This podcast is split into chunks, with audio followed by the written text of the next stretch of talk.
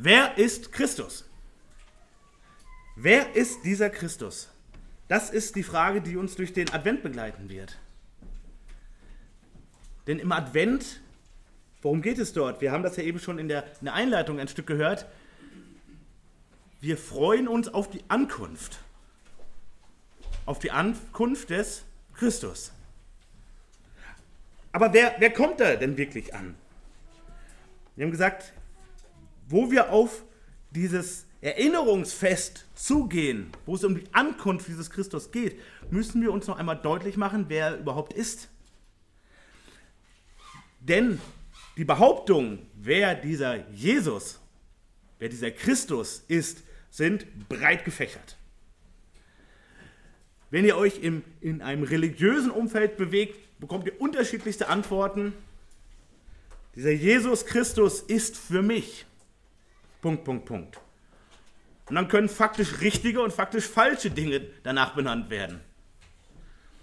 Wenn wir die aktuellen Ausgaben der großen etablierten Magazine lesen, da soll uns auch immer zur Adventszeit erklärt werden, wer ist denn dieser Jesus? Der Mensch Jesus, der echte Jesus. Die große Enthüllungsreportage über 2000 Jahre später, jetzt Spiegel hat es entdeckt. Geo weiß, wer Jesus ist. Und auch wenn wir, wenn wir selber wissen, wer dieser Christus ist, hat das Einfluss auf uns.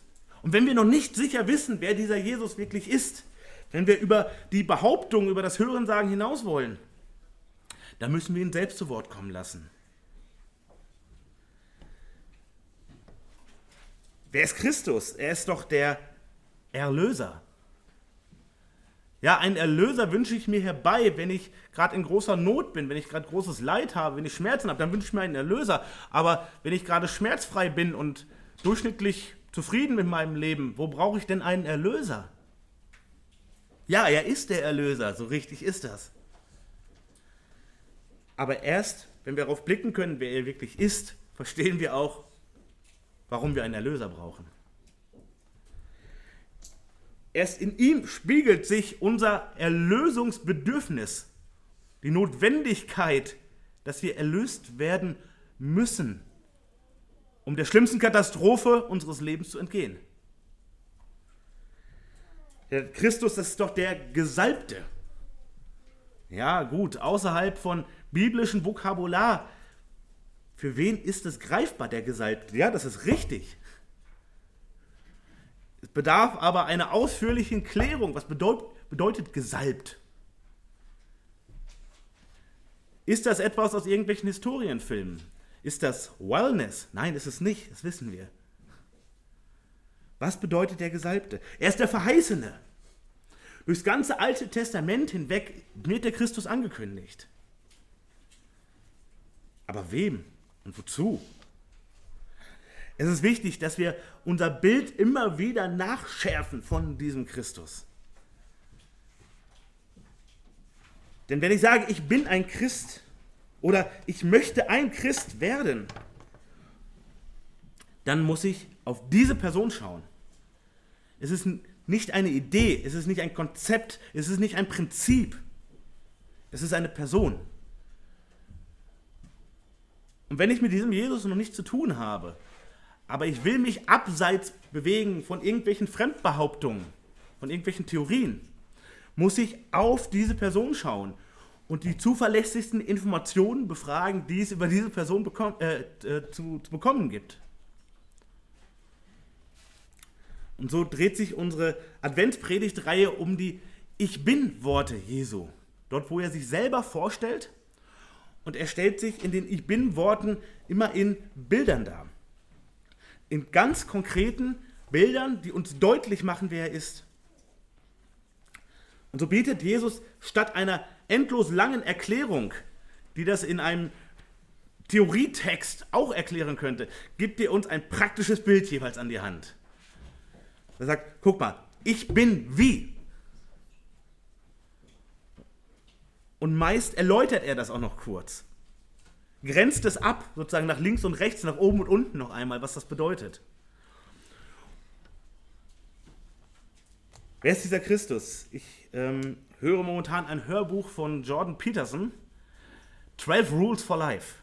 Jordan Peterson ist äh, momentan der, der Star am akademischen Himmel und zugleich vielfach verflucht.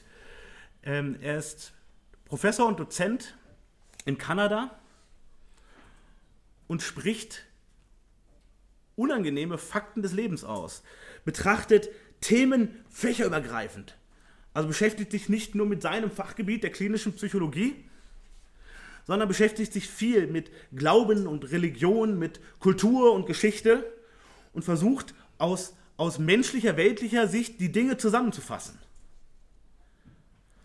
Und was sagt er zu Jesus Christus, den er ganz oft zitiert, den er ganz oft heranzieht, den er auch als Kernperson der westlichen Kultur benennt?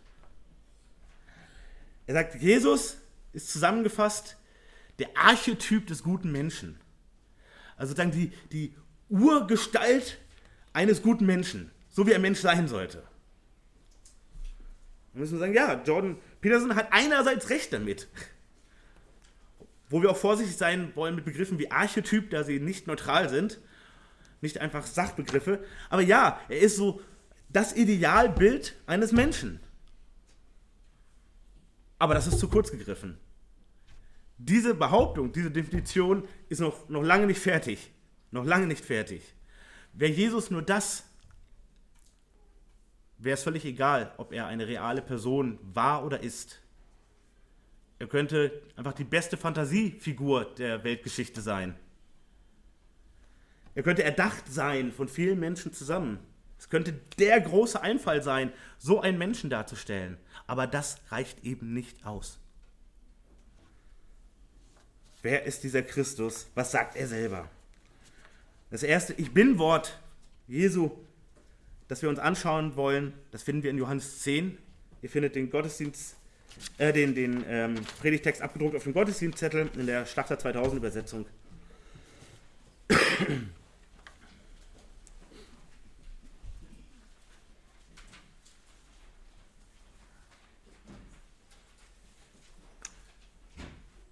Und wir finden hier letztlich, wenn wir es, wenn ganz fein trennen, finden wir sogar vier Ich Bin-Worte Jesu.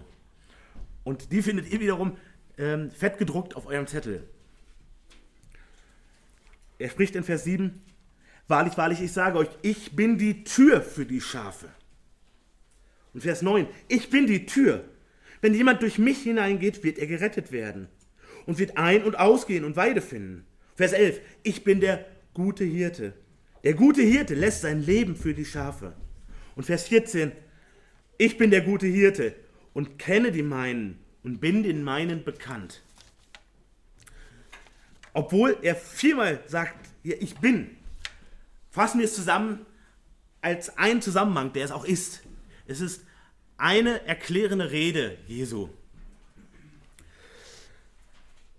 Und wir müssen uns jetzt natürlich erst einmal den Zusammenhang deutlich machen. In welchem Zusammenhang sagt er das? Und dazu ist es immer gut, wenn wir eine ganze Bibel haben und wenn wir davon auch Gebrauch machen. Das Ganze ist eingerahmt eben von dieser Frage, wer ist dieser?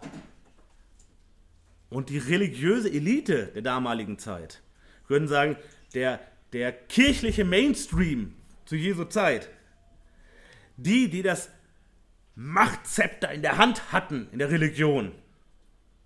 Ich fragte, was ist das für einer? Was maßt er sich an? Sie sprechen mit jemand, der von Jesus geheilt wurde. Und sie beschimpfen ihn, das finden wir in Johannes 9, ab Vers 28. Sie beschimpften ihn und sprachen, du bist ein Jünger, aber wir sind Mose-Jünger. Was sagen sie damit? Du läufst einem Guru nach, du läufst einem Menschen nach. Aber wir, wir gehen Mose nach, dem Propheten Gottes. Wir wissen, dass Gott zu Mose geredet hat, aber äh, von diesem aber wissen wir nicht, woher er ist.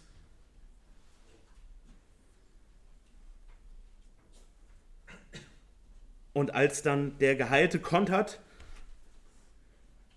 und sagt, wie, wie, wie, wie soll denn das sein, wenn er nicht von Gott ist? Wie kann der dann solche Wunder tun? mir das Augenlicht geben. Wie, wie soll denn das gehen? Und dann antworten sie und sprachen zu ihm, das ist Vers 34, du bist ganz in Sünden geboren und willst uns lehren. Und sie stießen ihn hinaus. Sie jagen ihn weg. Und direkt nach unserem Predigtext geht es auch gleich weiter. Vers 19 aus Kapitel 10. Also das ist der Rahmen, das ist sozusagen die Klammer ringsrum, wo dieser Text drin steht. Direkt nach Ende unseres Textes, also nach Vers 18 kommt Vers 19 logischerweise und da heißt es, da entstand wiederum eine Spaltung unter den Juden um dieser Worte willen. Also es gibt eine Spaltung wegen dem, was Jesus sagt in unserem Predigtext, wegen diesem Predigtext gibt es eine Spaltung. Und viele von ihnen sagten, er hat einen Dämon und ist von Sinnen. Weshalb hört ihr auf ihn? Was hier richtig erkannt ist, es gibt nur zwei Möglichkeiten. Entweder Jesus hat Recht und spricht die Wahrheit. Das ist die erste Möglichkeit. Und die zweite Möglichkeit ist, dieser Mann ist völlig größenwahnsinnig und lästert letztlich Gott und ist total anmaßend und vielleicht sogar besessen es gibt nur diese zwei Möglichkeiten, entweder oder. Also der harmlose Wanderprediger, wie oft dargestellt wird, der, der Architekt einer Friedenstheologie, der weise Rabbi, all das funktioniert hier nicht mehr. Weil entweder er ist der, von was er auch selber behauptet, seine Ich Bin-Worte sind Wahrheit, oder er ist völlig größenwahnsinnig oder ein Gotteslästerer oder beides zusammen. Es geht nichts anderes bei dem, was er sagt. Und auf der anderen Seite haben wir die, die Pharisäer und das religiöse, äh, äh, so den religiösen Machtbereich der damaligen Zeit. Also ich meinte es ja eben schon, das ist sowas wie die, die Führer der großen Kirchen der damaligen Zeit, so könnte man es vergleichen. Die äh, anerkannten Theologen an den anerkannten großen Hochschulen Und sie sagen, der Weg zu Gott führt über uns. Wir sind die, die genau das Gesetz beachten. Die sogar noch einen Zaun ums Gesetz gebaut haben, also Regeln um die Regeln rumgebastelt haben, damit man nicht aus Versehen ein Gebot Gottes bricht. Wir sind integer. Wir sind, ja, sündlos mehr oder weniger, ne? Wir sind so gesetzlich, dass wir heilig sind. Und ihr müsst zu uns kommen, dann können wir euch zu Gott bringen. Das ist das Priesterkonzept. Das ist das Konzept, was wir heute auch aus dem Katholizismus kennen, aber auch aus vielen, vielen anderen religiösen Bewegungen und Strömungen. Und das ist dieser Jesus und der sagt, nein, das stimmt überhaupt nicht. Ganz im Gegenteil. Er deckt sehr deutlich auf, wie sie heucheln, wie sie lügen, wie sie betrügen, wie sie nicht nach Gott fragen, sondern nach ihrem persönlichen Vorteil, ihrem Ansehen und all solchen Dingen. Und er macht zum anderen klar, niemand kann zu Gott kommen ohne mich. Ihr kommt an mir nicht vorbei. Und er sagt es noch schärfer, das sehen wir jetzt gleich in unserem Predigtext. Und die Pharisäer und das religiöse äh, Establishment hat, hat große Sorge. Sie haben, sie haben Sorge um ihren Machtbereich. Sie haben Sorge, weil Menschen auf diesen Jesus hören, weil Menschen bewegt werden von diesem Jesus, weil er faktisch Wunder tut und ihr Machtgerüst gerät ins Wanken. Das ist der Zusammenhang unseres Textes. Also Jesus wird von außen, aber auch zunehmend von innen angegriffen. Auch in den Jüngerkreisen rumort es. Nicht alle Jünger, die einmal mit Jesus gegangen sind, bleiben bei ihm. Zum Beispiel im sechsten Kapitel vom Johannesbrief finden wir Vers 66, kann man sich so merken, 666, finden wir, dass als Jesus die Wahrheit ausspricht, viele seiner eigenen Leute weggehen von ihm. Also die vorher ganz nah bei ihm waren, die vorher mit ihm mitgegangen sind, wo es aussah, als wenn sie dauerhaft zu ihm gehören würden. Und das lichtet sich dann. Also, diese Ich bin-Worte, die Jesus ausspricht, dieses deutlich machen, wer er ist, das sorgt nicht unbedingt immer für Harmonie. Das sorgt aber für Klarheit. Das möchte er. Das ist nicht den Kopf streicheln und sagen, Jesus ist das, was du haben möchtest. Du findest in deinem Herzen den wahren Jesus. Nein, er sagt genau das Gegenteil. Ich zeige euch die Fakten auf. Das ist einerseits krass, wie wir sehen, an den Reaktionen auch. Da ist nicht Harmonie und alle haben sich gerne und alle sind einer Meinung, so ist es nicht. Aber diese klare Wahrheit, die er ausspricht, die ist zugleich unglaublich hoffnungsvoll, unwahrscheinlich tröstend. Das ist etwas, worauf man bauen kann. Wenn dieser Jesus, der Christus ist und die Wahrheit spricht mit seinen Worten, dann ist das tausendmal besser als, die, als das, was die Pharisäer zu bieten haben und was jede Religion zu bieten hat. Jedes Verhaltensmuster in irgendeinem religiösen Zirkel, was sagt, du kommst Gott irgendwie näher. Das, was Jesus sagt, das ist viel mehr.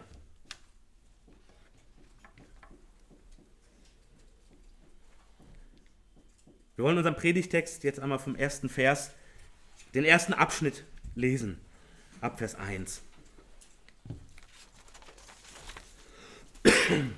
Jesus spricht, wahrlich, wahrlich, ich sage euch, wer nicht durch die Tür in die Schafhürde hineingeht, sondern anderswo hineinsteigt, der ist ein Dieb und ein Räuber.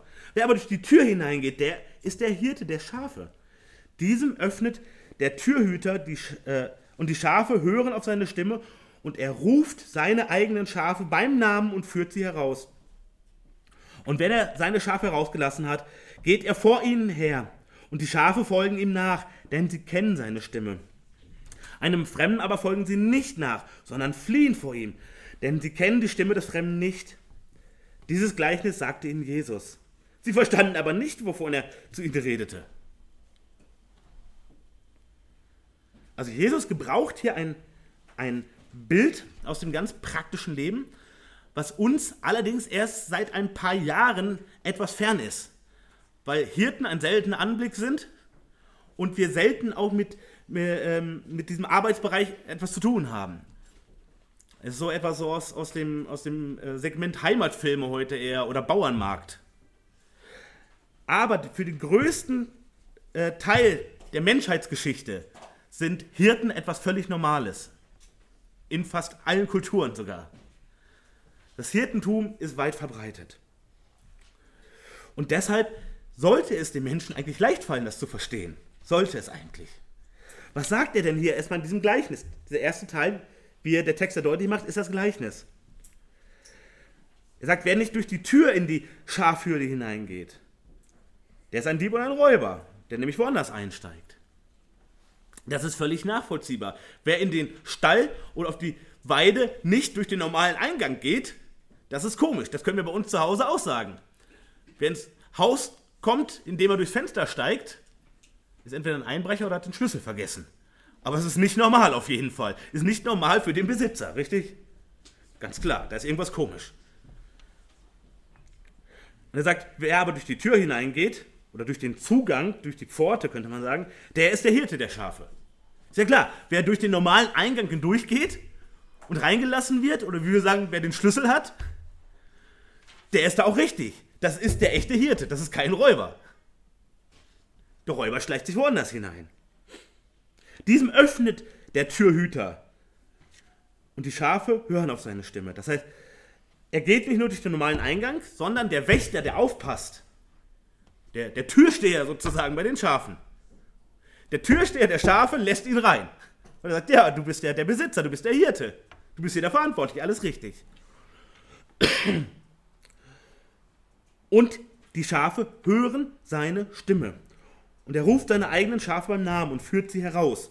Und das, was hier benannt wird, das ist kein, kein Spleen von Tierschutzfreaks, die jedem Nutztier einen Namen geben müssen und den ganzen Tag mit ihm kuscheln.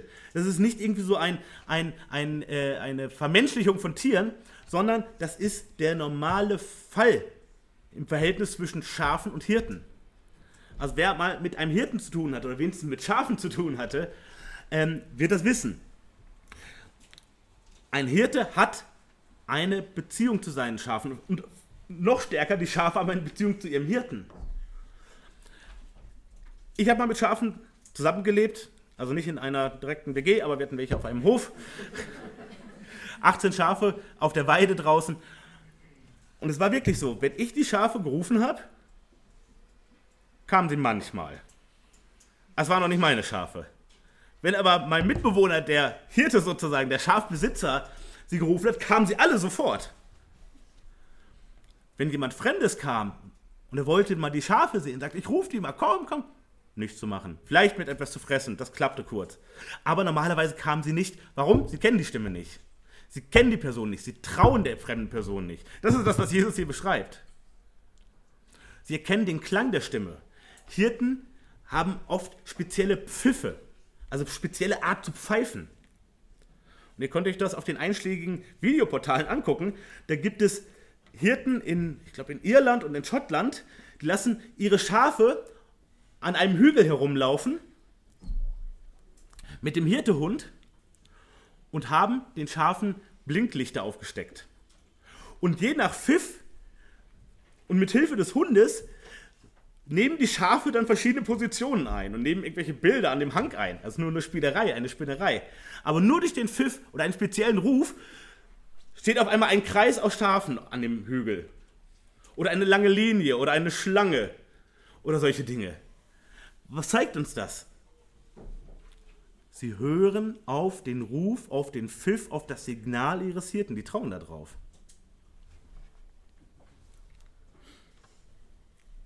Und Jesus sagt nochmal, also einem Fremden, dem folgen die nicht nach, den sie, äh, den sie nicht kennen. Sie fliehen vor dem, weil sie die Stimme nicht kennen.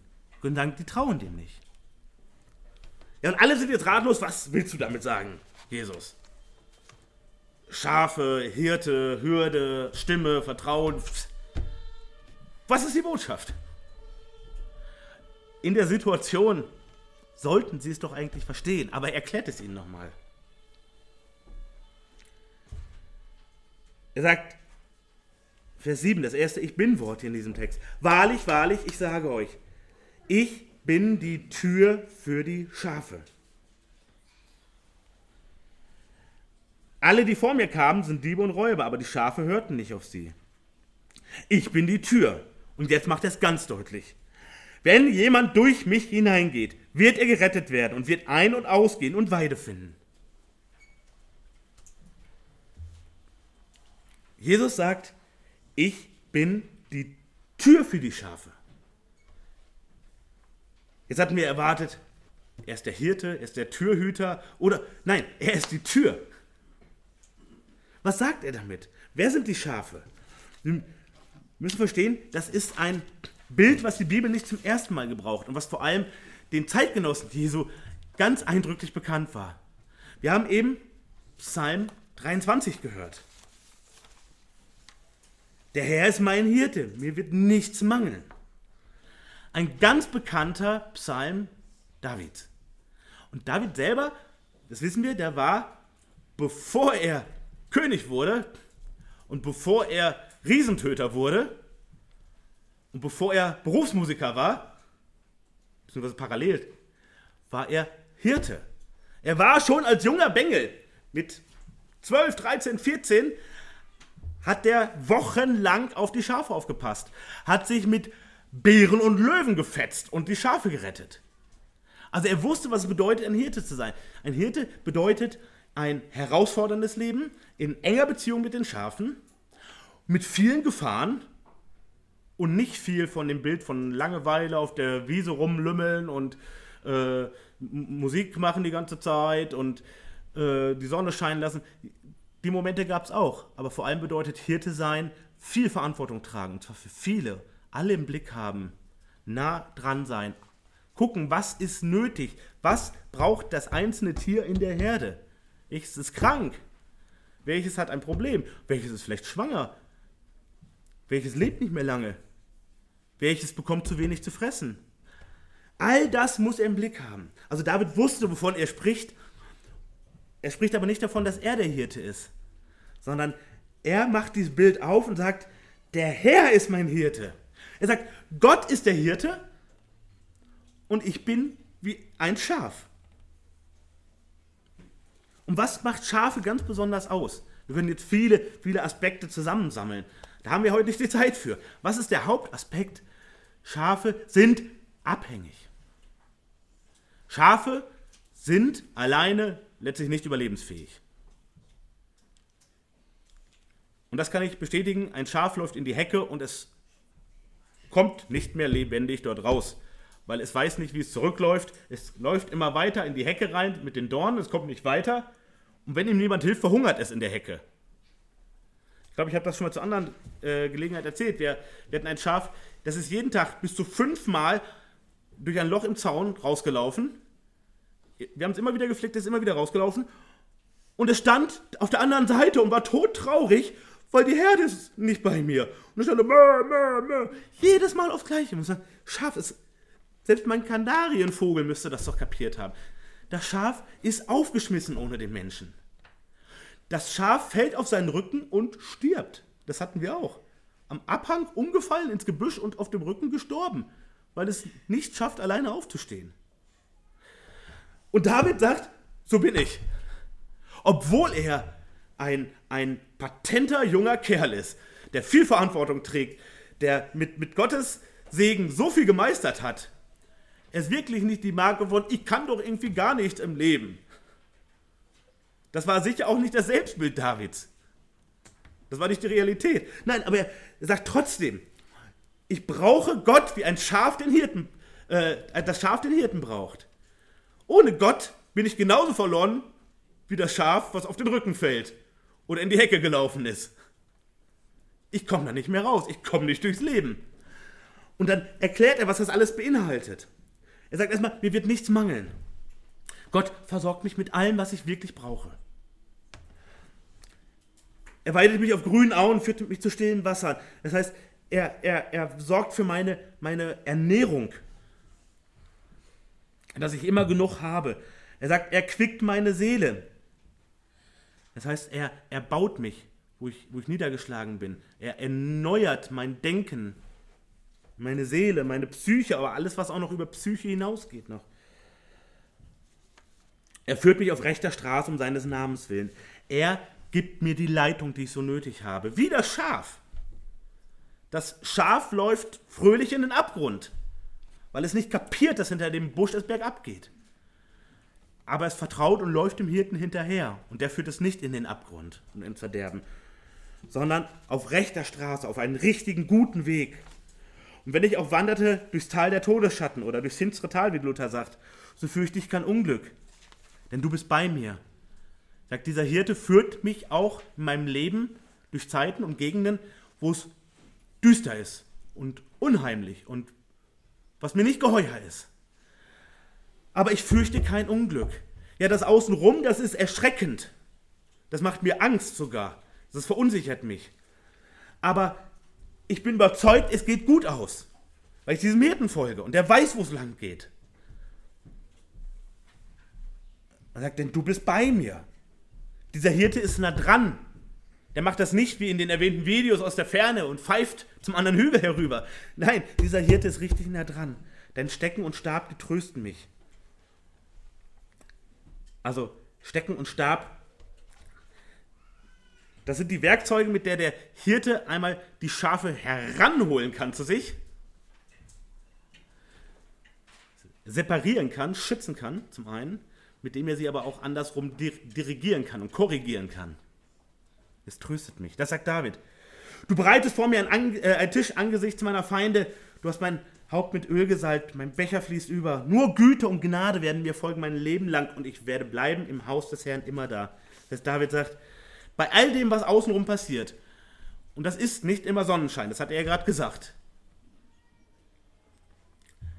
Die Güte und die Gnade, die Gott schenkt als mein Hirte, das ist das Bestimmende in meinem Leben jetzt. Und er ist der festen Überzeugung, wichtiger Hinweis, daran wird sich auch nichts mehr ändern. Wenn ich zu dieser göttlichen Herde gehöre, dann bleibe ich da auch. So, und hier hakt Jesus ein. In dieses bekannte, bekannte Psalmwort. wir finden, das ganze Alte Testament ist voll mit Hirten. Die Patriarchen waren Hirten. Und wir können durchs ganze Alte Testament weiterschauen. Immer wieder begegnen uns die Hirten als ein ganz etablierter Beruf. Und hier hakt Jesus ein und er sagt, ich bin die Tür für die Schafe. Was heißt das? Er sagt, wenn jemand durch mich hineingeht. Was sagt uns dieses Bild? Er sagt, ich bin die Tür zum Leben. Und das ist auch der erste Punkt. Christus ist erstens die Tür zum Leben.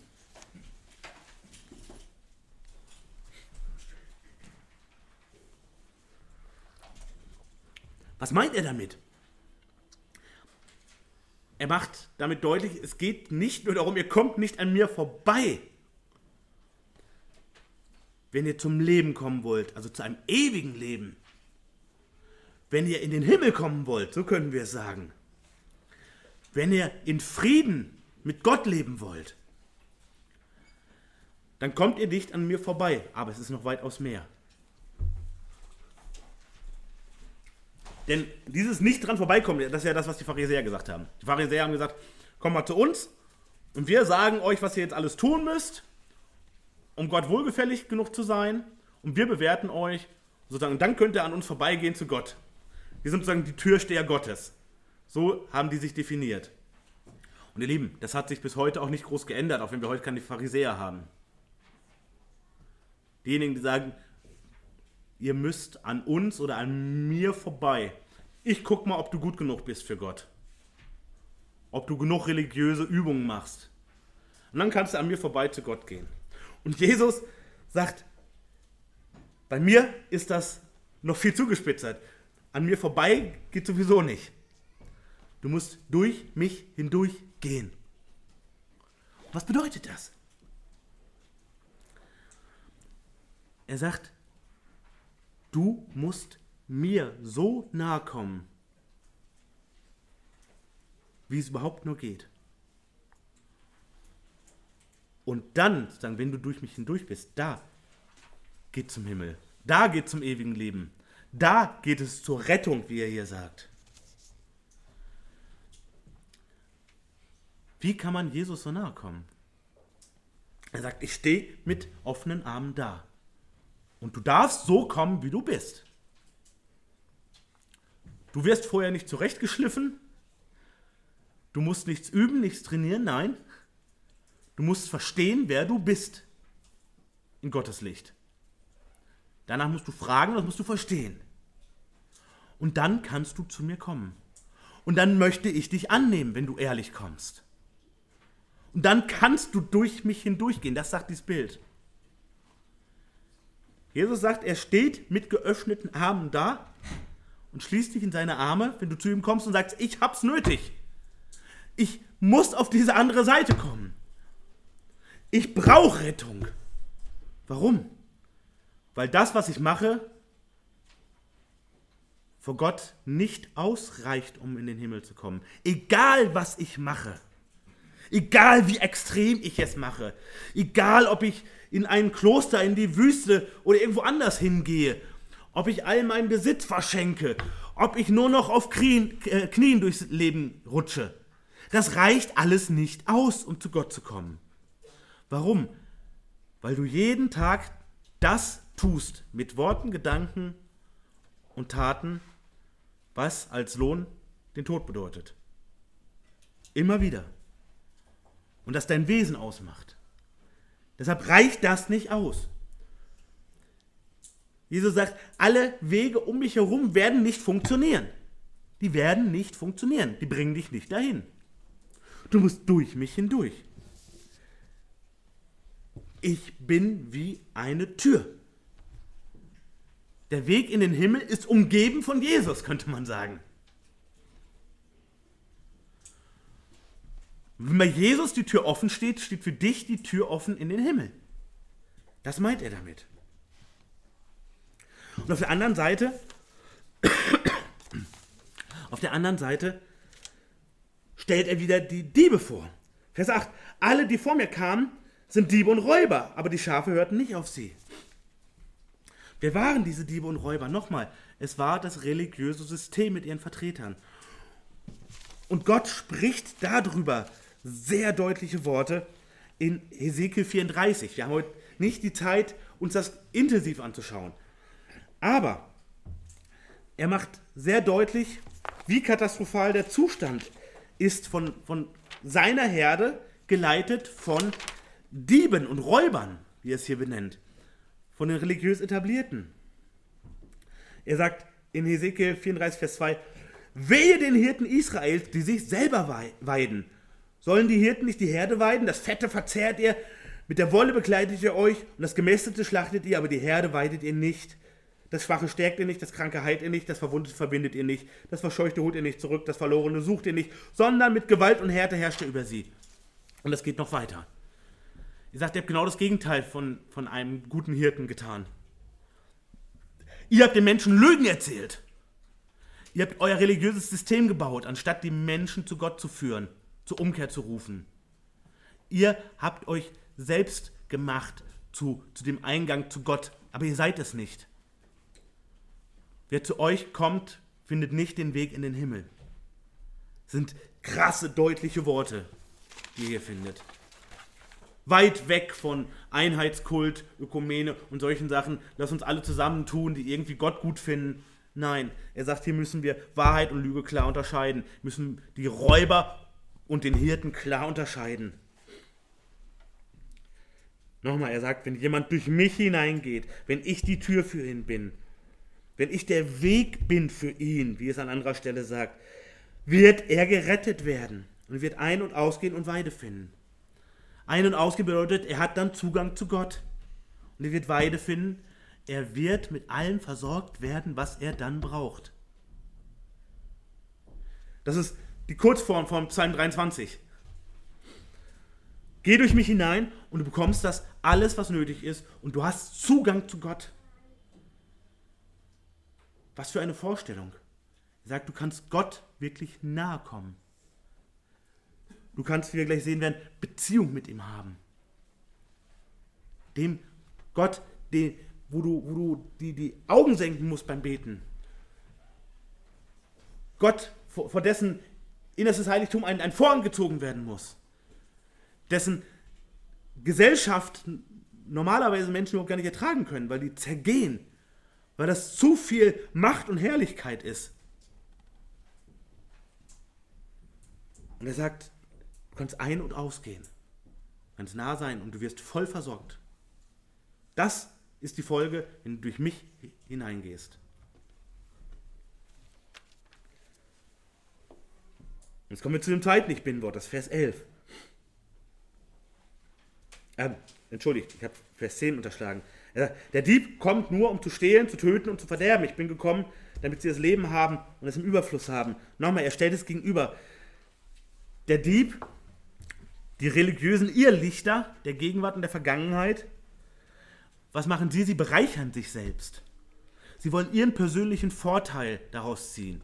Also ihre Ideologie, ihre Macht, äh, Geld, Anerkennung, solche Sachen, darum geht es und sie missbrauchen die, die ihnen anvertraut sind.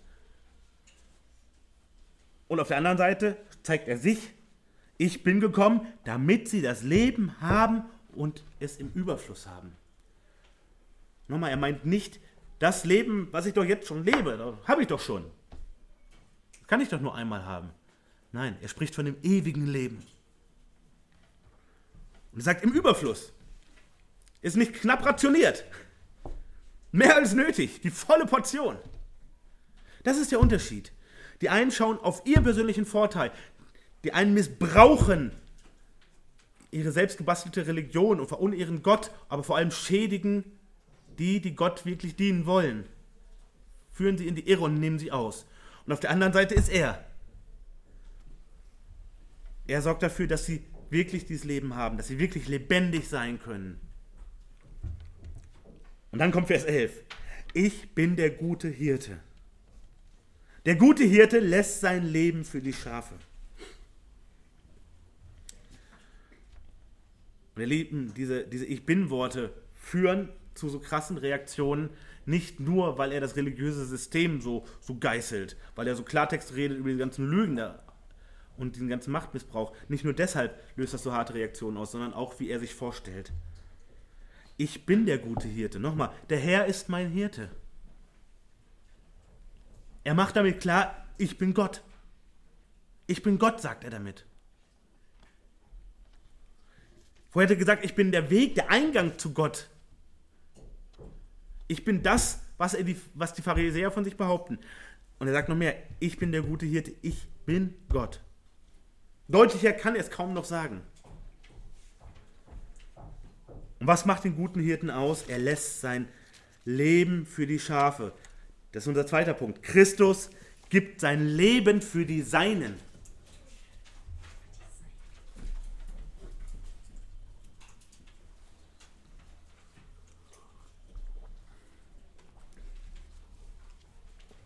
Und das unterscheidet ihn auch ganz deutlich von allen üblichen Philosophen, Religionsgelehrten, Religionsgründern, Theologen, Rabbinern.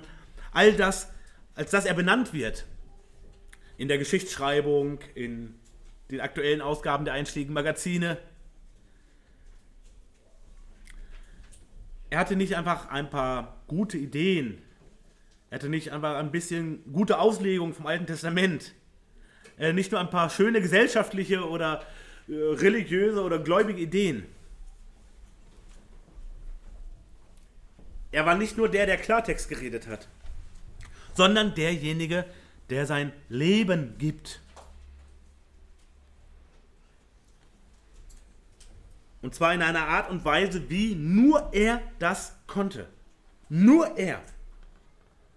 Wenn ich sage, ich folge Jesus nach, und sage, ich muss ihm letztlich bis ans Kreuz nachfolgen, ist da die Grenze. Weil ich kann nicht das tun, was Jesus getan hat. Dort am Kreuz. Und ich brauche es auch nicht. Und es braucht keine Wiederholung, es braucht keine Ergänzung. Er wirft sich nicht einfach nur in die Bresche, wie, wie ein Bodyguard, der in die Kugel springt und sie für jemand anders abfängt. Es ist viel mehr, was er tut. Was macht er? Er nimmt das Todesurteil, was andere Menschen verdient haben, die so schlimme Sachen getan haben, dass sie ein Todesurteil bekommen. Da sagt er, ich nehme es auf mich. Wie kann das sein? Das ist doch nicht eine, eine Rechnung im Lokal, wo er sagt, das nehme ich auf mich. Da sehen wir, das steigt über unser Vorstellungsmaß hinaus. Er sagt, die Strafe und den Tod und die ewige Verdammnis, die du dir verdient hast. Warum? Weil du nicht das tust, wozu du gemacht bist. Nicht das tust, was deinem Schöpfer gefällt und Freude macht, sondern ihm ins Gesicht spuckst mit deinem Leben und deinem Denken und deinem Handeln. Dieses Todesurteil übernehme ich, und zwar nicht nur für einen Menschen, sondern für jeden Menschen, der sich darauf beruft. Das heißt, jeder Mensch, der sagen kann, ja, das habe ich sowas von nötig. Und hätte Jesus nicht diese Rechnung übernommen, müsste ich in die Hölle gehen. Und das ist richtig, dass ich in die Hölle gehe. Aber es ist nicht mehr nötig, weil er diese Rechnung bezahlt hat. Und er spricht immer wieder davon, dass er diesen Weg gehen wird. Einige kurze Beispiele. Johannes 12, Vers 24, also kurz nach unserem Text. Wahrlich, wahrlich, ich sage euch, wenn das Weizenkorn nicht in die Erde fällt und stirbt, so bleibt es allein. Wenn es aber stirbt, so bringt es viel Frucht. Benutzt er ein Bild, wo er erklärt, das muss passieren. Johannes 8, also kurz davor, 28. Wenn ihr den Sohn des Menschen erhöht haben werdet, und das ist ein Hinweis darauf, dass er am, am Kreuz erhöht sein wird, dann werdet ihr erkennen, dass ich es bin und ich tue nichts von mir selbst aus, sondern wie mich mein Vater gelehrt hat, so rede ich. Matthäus 17 spricht er, der Sohn des Menschen wird in die Hände der Menschen ausgeliefert werden und sie werden ihn töten und am dritten Tag wird er auferweckt werden. Und sie wurden sehr betrübt. Matthäus 20, kurz danach. Siehe, wir ziehen hinauf nach Jerusalem und der Sohn des Menschen wird den obersten Priestern und Schriftgelehrten ausgeliefert werden. Und sie werden ihn zum Tode verurteilen und werden ihn den Heiden ausliefern, damit diese ihn verspotten und geißeln und kreuzigen. Und am dritten Tag wird er auferstehen. Er benennt vorher ganz genau, was passieren wird. Und so wie, wie David sein Leben für seine Schafe riskiert hat, indem er mit den Löwen und Bären gekämpft hat, Da war es das Risiko. Hier ist es die Gewissheit. Er gibt sein Leben. Nicht ich riskiere mein Leben. Das ist noch eine andere Liga. Ich passe auf dich auf und, und setz mein, schmeiß mein Leben hier in die Waagschale. Nein, das ist noch viel mehr. Er sagt, ich gebe es. Das heißt, ich weiß, es wird mir genommen. Ich weiß, ich werde nicht nur sterben, wie jeder Mensch körperlich stirbt, sondern ich werde all den Zorn Gottes auf mich nehmen. All den gerechten Zorn werde ich auf mich nehmen und ich werde das erste Mal von meinem Vater getrennt sein. Ich werde das Schrecklichste erleben, was jemals jemand erlebt hat. Für meine Schafe, weil ich meine Schafe liebe. Für meine Schafe mache ich das. Christus gibt sein Leben für die Seinen.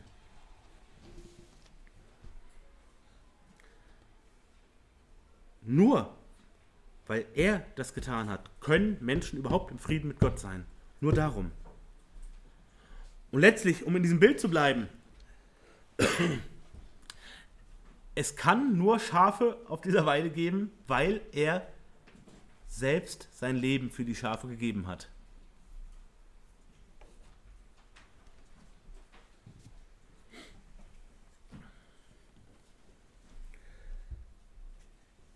Und dann steht er wieder gegenüber. Was, was ist das Gegenprogramm dazu? Der Mietling. Der Mietling, der kein Hirte ist, ist ein, ein Angestellter, dem die Schafe nicht gehören, der keine innige Beziehung damit hat. Könnten sagen, so eine Art Zeitarbeiter im Hirtengeschäft. Der sieht den Wolf kommen und verlässt die Schafe und flieht. Und der Wolf raubt und zerstreut die Schafe. Er sagt, der, dem diese Schafe nicht wirklich gehören, der haut ab, wenn es ernst wird. Der macht der Biege. Er sagt, für diese fremden Schafe riskiere ich doch nicht einen Kampf mit einem Wolf. Oder einem anderen Raubtier. Das mache ich doch nicht. Ich hau lieber schnell ab. Das ist ja nur ein Job. er sagt, das ist der Unterschied. Für den einen ist nur der, der Job. Für ihn ist es seine ganze Identität, sein ganzes Wesen.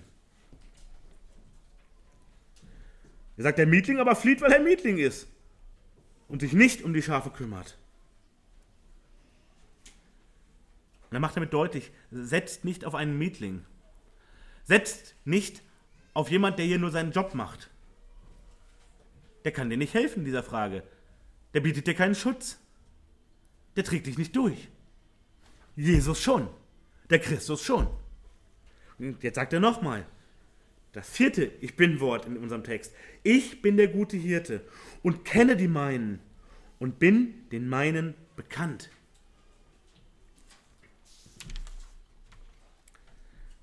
Der dritte Punkt ist, Christus will Beziehung mit den Seinen.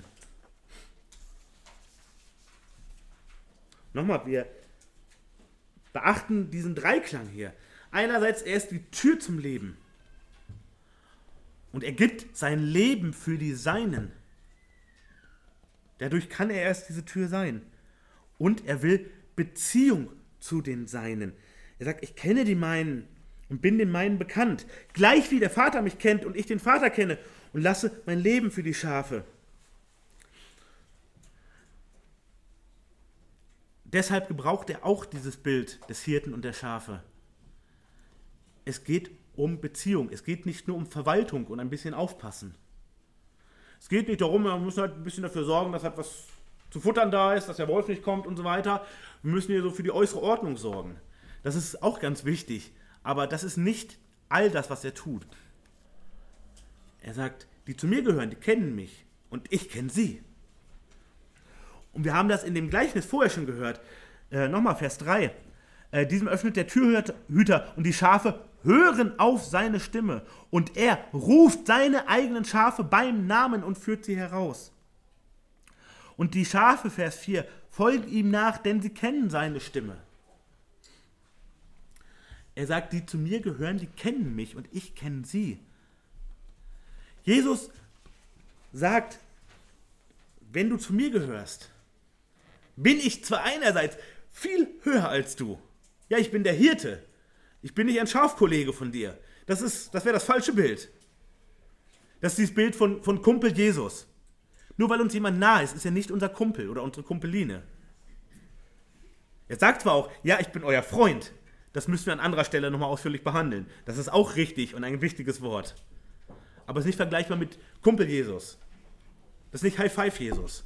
Nein. Er sagt, ich bin der Hirte. Das heißt, ich führe dich, ich behüte dich, ich korrigiere dich auch, ich bringe dich wieder zurecht und ich hole dich wieder zurück. Aber ich bin dir auch ganz nah. Ich möchte genau wissen, was bei dir los ist. Jesus möchte, dass die Seine mit ihm in Kontakt sind, dass sie mit ihm reden. Das ist das, was wir Gebet nennen. Rede mit Jesus.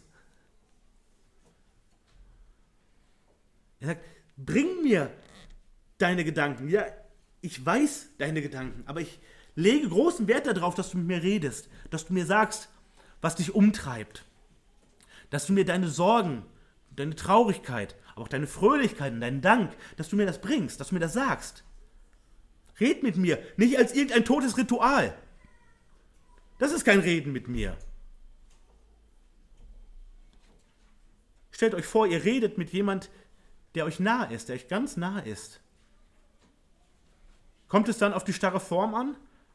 Kommt es darauf an, dass ihr, dass ihr die Worte benutzt, die man zu benutzen hat? Nein, das kennzeichnet keine Beziehung. Ja, wir, wir sollen respektvoll mit ihm reden, aber wir sollen einfach mit den Worten auch mit ihm reden, die wir haben. Und er sagt, das möchte ich. Und ich möchte, dass meine Leute mich immer mehr kennenlernen. Dass sie auf mein Reden hören. Mein Reden in meinem Wort. Und daran zu prüfen auch mein Reden in ihrem Leben. Ja, dazu brauchen wir Gottes Wort, damit wir uns nicht einreden, Jesus will mir in meinem Leben das und das zeigen und das ist etwas, was er uns niemals zeigen würde. Dazu brauchen wir immer sein Wort, aber er spricht auch in unser Leben hinein und sagt, lerne mich kennen, versuch mich besser zu verstehen. Frag, war, warum will unser Herr das? Wie, wie kann ich das machen? Was, was ist als nächstes zu tun? Was gefällt ihm? Und dazu muss ich ihn kennen. Das möchte er. Er möchte eine Beziehung zu seinen Leuten haben. Es geht nicht um eine Mitgliedschaft. Es geht nicht um einen Verein. Es geht um eine Beziehung zu einer realen Person. Und das ist auch der Unterschied zur, zur Religion. In der Religion will ich eine größere Macht beschwören oder verändern oder beeinflussen oder gütig stimmen oder gebrauchen. Christen haben, als die, die neuen Star Wars-Filme rauskamen, ähm, Aufkleber drucken lassen, ähm, wo drauf stand, äh, die Macht ist mit mir. Bindestrich Jesus. Das war sicher gut gemeint. Aber Jesus ist nicht eine Macht, eine, eine mysteriöse Kraft. Nein, er ist eine Person. Und eine Person will Beziehung haben. Und das macht diesen Hirten aus. Wie der praktische Hirte mit den echten Schafen, die draußen jetzt im Regen stehen bei dem Wetter, der kennt genau seine Schafe. Der weiß, das Schaf, das ist immer ein bisschen übermütig und drängt die anderen alle beim Fressen weg. Da muss ich drauf aufpassen, dass ich den im Zaum halte. Und das ist das Schaf, das ist ganz schüchtern und ganz sensibel und weinerlich. Da muss ich dafür sorgen, dass es auch was abbekommt. Und das ist das Schaf, das hinkt. Muss ich aufpassen, dass wir es nicht verlieren, wenn wir weiterziehen. Und dass das Schaf, das immer ganz doll Angst hat und immer ganz nah an meiner Seite gehen muss, wenn es dunkel wird. So, das bedeutet das. Und die Schafe wissen andersrum auch, auf diesen Hirten ist Verlass. Der dreht nicht durch. Der trödelt nicht. Der macht nicht halbe Sachen. Auf den ist wirklich Verlass. Der ist gütig und voller Liebe und weiß, was zu tun ist, wo es lang geht. Auf den kann ich völlig vertrauen. Christus will Beziehung mit denen sein. Und Beziehung, da gibt es letztlich kein Raster für. Da gibt es kein, kein Backrezept für. Er sagt, so wie du mit dem wichtigsten Menschen Beziehung pflegst, fang es mit mir an. Alles, was dann noch verändert werden muss, das wird noch verändert. Red mit mir, hör auf mich, hab Gemeinschaft mit mir. Wie geht das? Hab Gemeinschaft mit meinem Wort. Tu das, was mich erfreut. Versuche mit deinen Möglichkeiten mir Freude zu bereiten. Und ich werde mit all meinen Möglichkeiten auf dich aufpassen, dich versorgen, dich durchtragen, bei dir sein. All das. Eine wunderschöne Beziehung, das möchte er haben. Ihr Lieben, wir fassen zusammen. Christus ist der gute Hirte. Er sagt, Christus ist die Tür zum Leben. Komm nicht nur zu mir und bleib vor mir stehen. Versuch nicht an mir vorbeizukommen, das funktioniert sowieso nicht. Sondern verstehe dieses Bild, ich bin wie eine Tür, du musst durch mich hindurch. Du musst mir näher kommen, als du jemals jemand nahe gekommen bist. Und wenn du sagst, ich weiß nicht, wie das geht, komm einfach zu mir, ich zeig dir das. Ich nehme dich an die Hand.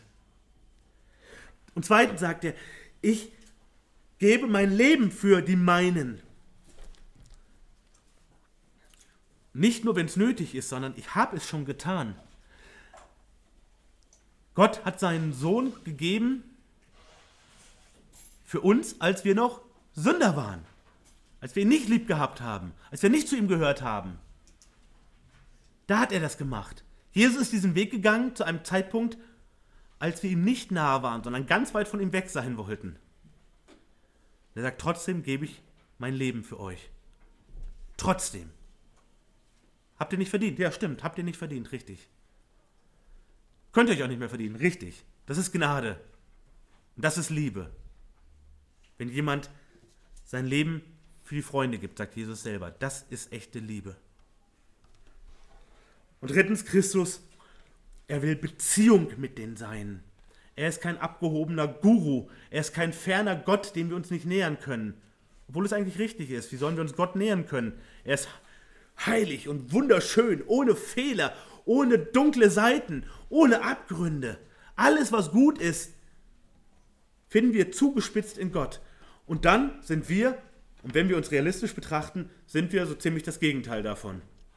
Wir wissen, wie der Petrus, als er mit Jesus in einem Boot saß und auf einmal erkannte, das ist nicht nur ein Rabbi, das ist nicht nur ein Rabbi, sagt er, Geh weg von mir, ich bin doch nur ein sündiger Mensch. Er sagt, wir können doch nicht in einem Boot sitzen. Ja, das, das ist erstmal eine richtige Erkenntnis. Aber Jesus sagt, ja, aber es ist alles richtig so. Es ist jetzt alles richtig. Kannst du nicht verstehen? Aber es ist alles richtig so. Und Christus sagt, ja, kommt mir ganz nah. Das ist möglich. Redet mit mir, hört auf mich, habt Zeit mit mir, pflegt Freundschaft pflegt Nähe mit Ehrfurcht, aber vor allem, das ist das einzig Notwendige, mit Ehrlichkeit. Seid ehrlich zu diesem Christus. Dann könnt ihr durch ihn hindurchgehen. Dann könnt ihr es in Anspruch nehmen, dass er sein Leben für euch gegeben hat. Und dann wird er jeden Tag mit euch Beziehung pflegen, Zeit haben, euch nah sein, wie es selbst euer Ehepartner euch nicht sein kann, selbst eure Eltern euch nicht nahe sein können oder eure Kinder euch nicht nahe sein können. Noch näher, noch intensiver, noch mehr voller Liebe und Freundlichkeit. Das ist Christus. Und das wollen wir in den nächsten Sonntagen weiter betrachten. Nächste Woche werde ich noch eine Predigt in dieser Reihe halten und am dritten Advent wird Oliver Reichel weitermachen. Und am vierten Advent haben wir Wolfgang Nessvogel als Prediger zu Gast. In diesem Sinne, schaut euch diese sieben Ich bin-Worte an, die wir in den Evangelien finden. Und lasst uns immer wieder bereit sein, unseren, unser Bild von Jesus zu korrigieren. Es geht nicht darum, was Jesus für mich ist. In letzten natürlich ist Jesus für mich der Herr, in diesem Sinne schon.